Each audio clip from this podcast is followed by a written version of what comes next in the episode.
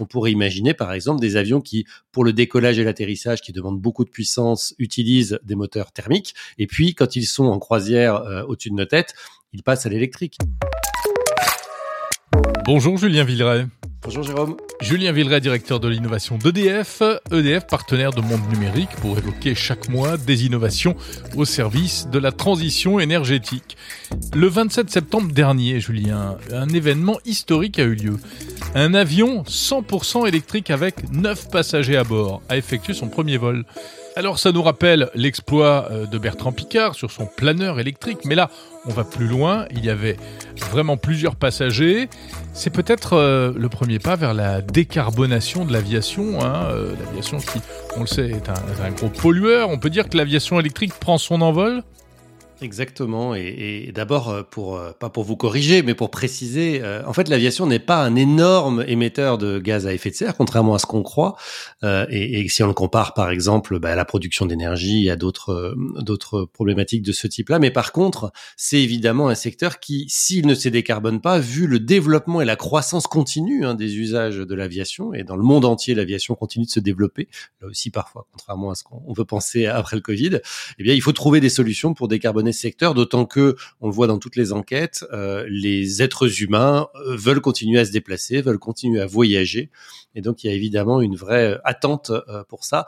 Et le 27 septembre, on a eu une première et, c'est vraiment, j'allais dire, un moment très fondateur probablement puisque on a connu ce, ce 27 septembre en fait, l'humanité a connu le premier vol d'Alice et Alice c'est le premier avion 100% électrique de 9 places, construit par une société qui s'appelle Eviation, qui est une start-up euh, fondant d'Israël, mais qui maintenant est, est au Royaume-Uni. Et en fait, elle a conduit un vol de 8 minutes. Alors, de me dire 8 minutes, mais c'est rien, 8 minutes. Alors d'abord, l'avion est évidemment capable de voler plus que 8 minutes, hein, puisqu'il a une autonomie aujourd'hui euh, déclarée, en tout cas euh, projetée de, de 800 km.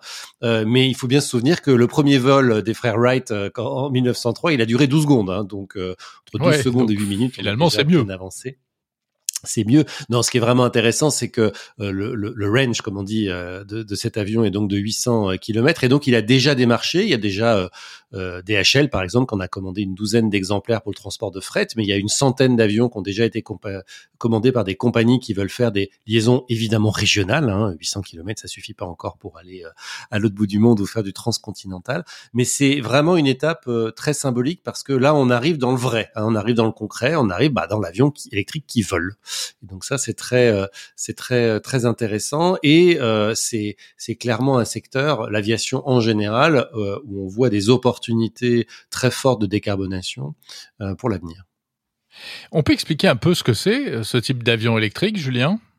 Alors cet avion-là, précisément celui-ci, fonctionne avec des batteries. Hein, donc c'est un avion qui fonctionne euh, comme on l'imaginerait. Alors évidemment, c'est pas la même technologie, mais pour une voiture, hein, c'est-à-dire qu'on a à la fois une batterie électrique et euh, lithium-ion en l'occurrence et euh, des moteurs électriques. Et donc c'est vraiment un avion 100% électrique. Mais il y a aujourd'hui euh, il faut le savoir, beaucoup de recherches euh, pour décarboner les avions et qui ne reposent pas toutes euh, sur l'avion purement électrique. Le poids, par exemple, des batteries fait qu'aujourd'hui, il y a une question qui se pose sur est-ce que la meilleure façon de rendre les avions vertueux du point de vue du climat, c'est les rendre 100% électriques ou d'utiliser des mix de technologies. Par exemple, l'hybride. On connaît tous l'hybride dans les voitures aujourd'hui, hein, hybride bah rechargeable. J'ai à la fois une batterie avec un moteur électrique, mais j'ai aussi un réservoir avec un moteur thermique. On pourrait imaginer, par par exemple des avions qui, pour le décollage et l'atterrissage, qui demandent beaucoup de puissance, utilisent des moteurs thermiques. Et puis, quand ils sont en croisière euh, au-dessus de nos têtes, ils passent à l'électrique. On imagine aussi euh, des, des, solutions à base d'hydrogène, euh, des avions, et c'est un peu la solution que, que met en avant Airbus hein, aujourd'hui en disant qu'il vise à 2035 les premiers avions à motorisation hydrogène, donc directement de l'hydrogène qui sera brûlé euh, dans les moteurs. Ça pose là aussi plein de questions, en particulier de, de stockage de réservoirs de poids, enfin qui sont évidemment pas très pas très simples. Et puis il y a à très court terme Et d'ailleurs, notre compagnie nationale, comme beaucoup d'autres compagnies, euh, vous propose même quand aujourd'hui vous réservez un billet d'avion de payer un peu plus euh, pour favoriser le développement des SAF, euh, ce qu'on appelle les SAF à court terme. Bah, en gros, c'est les les, les, les carburants qui sont décarbonés. C'est des carburants souvent issus de produits agricoles, hein, qui qui donc sont des biocarburants comme on dit, ou qui peuvent être, même si c'est pas encore le cas ou très peu aujourd'hui, issus de processus liés à, à l'hydrogène. Et ces carburants en fait sont bien moins émetteurs euh, de CO2 et donc euh, ont aussi un avenir pour décarboner à court terme. Donc on voit qu'il n'y a pas évidemment une seule solution, il y a plein de solutions possibles et il est très difficile aujourd'hui de dire euh, celle qui va gagner parce qu'on en est encore qu'au début et puis aussi il est probable comme pour beaucoup de secteurs que ça va être un mix de solutions qui va être le bon. Peut-être que ça sera l'avion électrique pour les distances courtes, peut-être que ça sera l'avion hybride avant un avion hydrogène hypothétique pour les pour les longues distances. On verra bien. Est-ce que ça change des choses au niveau de l'infrastructure au, sol et de l'environnement euh, euh, aéronautique de manière générale? Alors oui, ça change beaucoup de choses. D'abord, ça change beaucoup de choses dans la réglementation. Euh, aujourd'hui, euh, bah, les avions euh, qui sont certifiés, validés par les autorités, sont des avions qui sont un peu tous sur le même modèle, hein, qui se ressemblent, et, et, donc on sait bien que c'est évidemment des, des, validations qui prennent beaucoup de temps, des certifications qui prennent beaucoup de temps.